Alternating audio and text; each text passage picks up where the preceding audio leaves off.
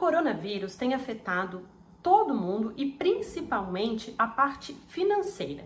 E hoje eu recebi a dúvida de um cliente no que se refere ao pagamento de pensão alimentícia. Como fica? Posso simplesmente parar de pagar já que não estou recebendo salário? Fique atento a esse vídeo que eu vou falar sobre esse assunto e não esqueça de se inscrever aqui no nosso canal para sempre receber as novidades dos nossos vídeos.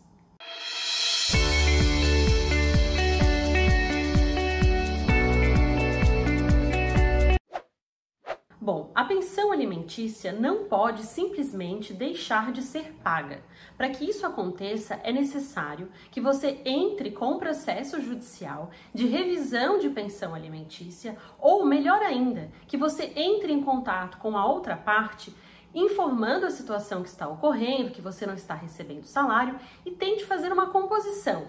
Se for possível a composição, é importante que esse acordo seja levado em juízo para ser homologado, para garantir você que de fato isso é o que está acordado, porque aquilo que não está acordado e homologado na justiça não terá validade, tendo em vista que, falando-se de alimentos para menores, é necessário o ingresso no judiciário.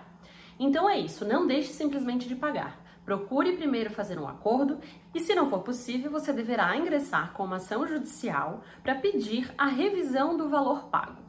Se você ainda tem alguma dúvida sobre esse tema, deixe seu recado aqui, mande um e-mail e fique atento sempre às nossas redes sociais. Até mais!